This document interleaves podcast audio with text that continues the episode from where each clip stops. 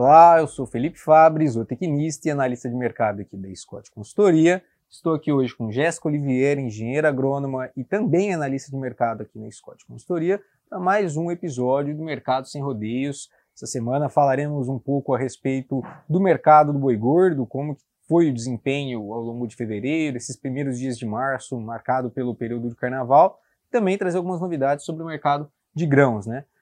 Começar com a Jéssica. Jéssica, o que, que você traz para nós a respeito do mercado do boi agora em fevereiro? Como foi a movimentação desses primeiros dias de março? Tá, para fevereiro a gente viu um mercado um pouco mais compassado na questão de preços, né? Veio um pouco pressionado, a gente viu algumas quedas aí pontuais em algumas das praças que a gente monitora, mas essa queda não veio tão forte por conta da oferta de animais aí que não está tão boa. Mato Grosso ali a gente viu um, um pouquinho mais é, umas quedas um pouquinho maiores, uma ofertinha ali maior em alguns pontos, mas no geral é uma oferta meio fraca e um pouco atípico para o mês de fevereiro, né? Geralmente a gente vê é, os animais provenientes das pastagens um pouco mais ativos aí no mercado, né? Essa oferta um pouco melhor. Então, a gente viu que o clima aí impactou bastante na qualidade das pastagens, né, no mês de, de fevereiro.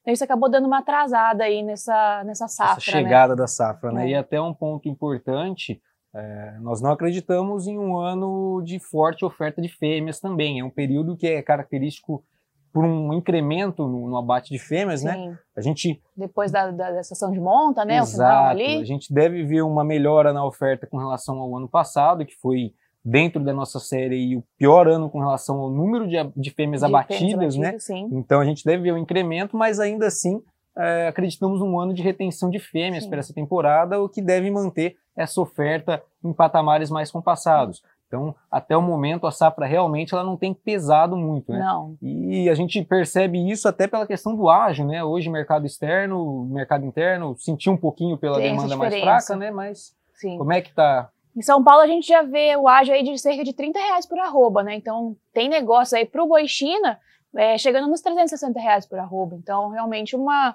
uma lacuna aí entre mercado interno e mercado externo bem, bem grande, né? Uhum. E esse ágio, ele já vinha em algumas outras praças, Pará, Pará. a gente já tinha visto 30 reais por arroba. Sim. Então, esse ágio, ele está não só o ágio, mas como também o diferencial de base São Paulo e outras regiões também tem sido um diferencial de base bem expressivo, bem amplo, né? bem expressivo, né? Exatamente. E aí fica aquela questão, consumo. A gente vê alguma alteração com relação ao consumo? O que, que você tem percebido?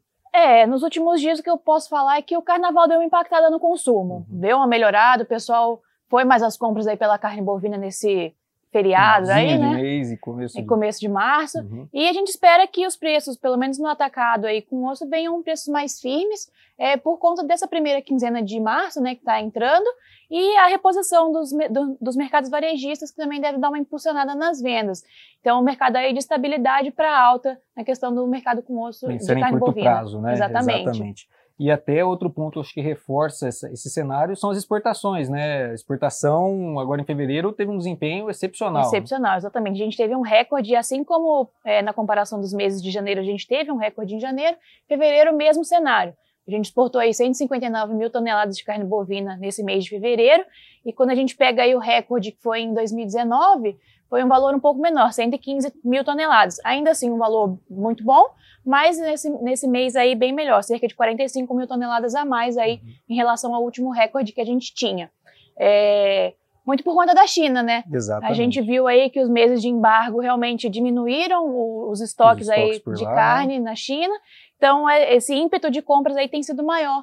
É, em janeiro, fevereiro, a gente tem visto aí esse ímpeto maior mesmo. E são meses que tipicamente a gente não tem um mercado chinês tão ativo, Sim. né? Até por conta Feriado das lunar, festividades. Né? Isso. Então, a gente tem todo um cenário que a China geralmente não está tão presente, a gente tem Sim. um embarque mais crescente a partir de março. Sim. Então a gente vê que realmente os efeitos do embargo ali naquele período de final de ano de 2021 é, foram sentidos pelo mercado chinês e tem beneficiado as nossas exportações de carne bovina in natura. Né? Então tem sido é, um cenário bem positivo nesse começo de ano, que tem colaborado com esse ágio maior para o boi China uhum. e é, para esses preços firmes ao longo de todo o Brasil. É, acho que questão de boi, carne é isso. O que, que você tem para falar de grãos? Como é que está o mercado? Expectativa aí para a safra? Olha, nós viemos com preços bem firmes com relação ao mercado de grãos, principalmente no mercado de soja. A gente fala hoje aqui para Paranaguá, a gente está gravando no dia 4 de março. Em Paranaguá, a saca de soja está sendo negociada a 205 reais. Em 30 dias, a gente teve um incremento de quase 7% nessa Nossa. cotação. Valor recorde, né? Recorde. Um preço recorde para a soja aqui no mercado brasileiro é, em plena safra, né, em pleno período de, de, de colheita, né? colheita, né? Então nós estamos com a colheita avançando aqui no mercado brasileiro, uma disponibilidade interna maior e o dólar mais compassado. Sim, então os fundamentos, exatamente, os fundamentos que a gente viu com a América do Sul, que é a quebra de produção aqui na América do Sul, vem impactando diretamente os preços da soja, não só aqui no Brasil, como também no mercado internacional, além de toda a questão Rússia e Ucrânia, que por mais que os dois mercados não impactem tanto a questão da soja, da soja né? acaba refletindo nos ânimos é, dos compradores de outros países, né, principalmente Sim. na questão do mercado futuro. Então, só para a gente ter uma ideia, a gente tem esse incremento de 7% nos preços agora em 30 dias. A colheita chegou aí a 42% da área no mercado brasileiro, um avanço de 18 pontos percentuais frente ao mesmo período do ano passado. Então, a gente está com um ritmo bem favorável, considerando Sim. todas as praças produtoras, com destaque a Centro-Oeste, Mato Grosso, estamos falando aí de 78% da área já colhida até é, o dia 25 de fevereiro, um avanço de 10 pontos percentuais na, na região mato-grossense. Então, em relação ao ano anterior, né? Exatamente, né? em relação okay. ao anterior. Então, em relação ao ano anterior, a gente está com um ritmo legal, só que essa quebra de safra, principalmente no sul do país, né, no cune sul da, da América é, do Sul, acabou impactando os preços e a nossa produção, que foi revisada para baixo, baixo, foi assunto né? dos últimos mercados sem rodízio aí, quase 15 milhões de toneladas a menos são esperadas do que é, o, o, relatório previsto em janeiro. É uma quebra de safra bem grande. Bem né? grande, bem grande.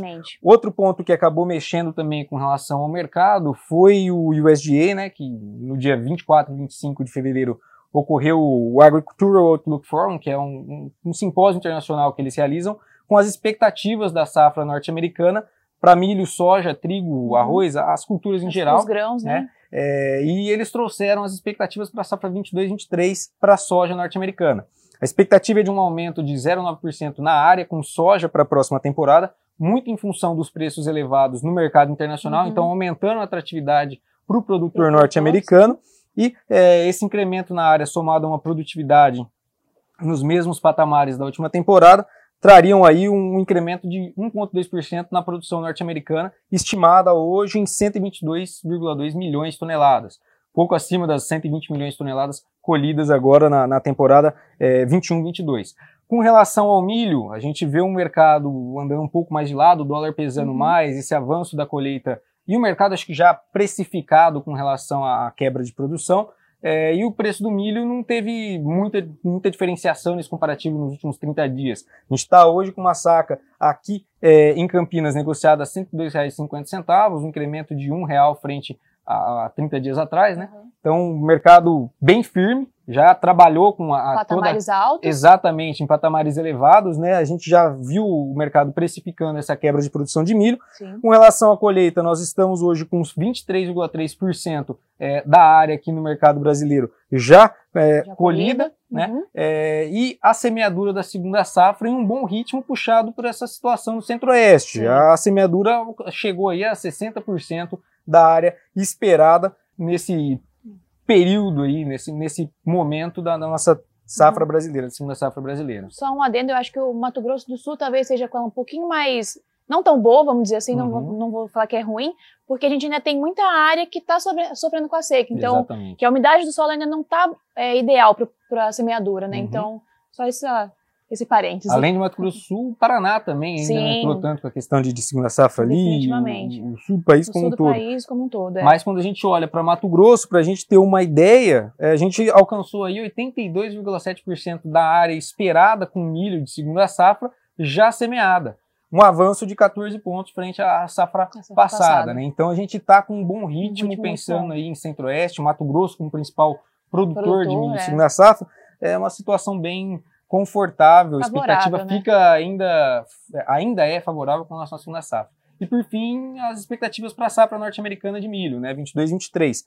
Falamos aí numa redução na área para milho nessa temporada, muito em conta do aumento dos custos de produção. A gente vê esse aumento de custo de produção não influenciando só o mercado brasileiro, é uma situação global, no, né? No mundo, né? Exato, é uma situação global, então esse aumento nos custos de produção deve desestimular o plantio de milho por lá, uhum. é, mas apesar dessa redução de 1,4% na, na expectativa diária semeada no mercado norte-americano em 22 e 23, nós temos aí expectativa de crescimento na produção com um aumento de produtividade. produtividade. Exatamente. Bom. Então a gente tem uma expectativa aí de uma produção recorde nos Estados Unidos, falando em torno de 387 milhões de toneladas, um incremento de 0,8% frente à safra 21-22. Então, é, acho que esses foram os pontos mais importantes ao longo desse, é, dessa virada de mês que a gente tinha que trazer para o pessoal. Tem mais alguma colocação aí, Jéssica, para a gente trazer para a ah, turma? Ou... Acredito que não, Fábio. Acho que a gente cobriu tudo aí que a gente tinha para trazer hoje. Tá certo então, pessoal. Muito obrigado a todos. Uma ótima semana e bons negócios. Até a próxima.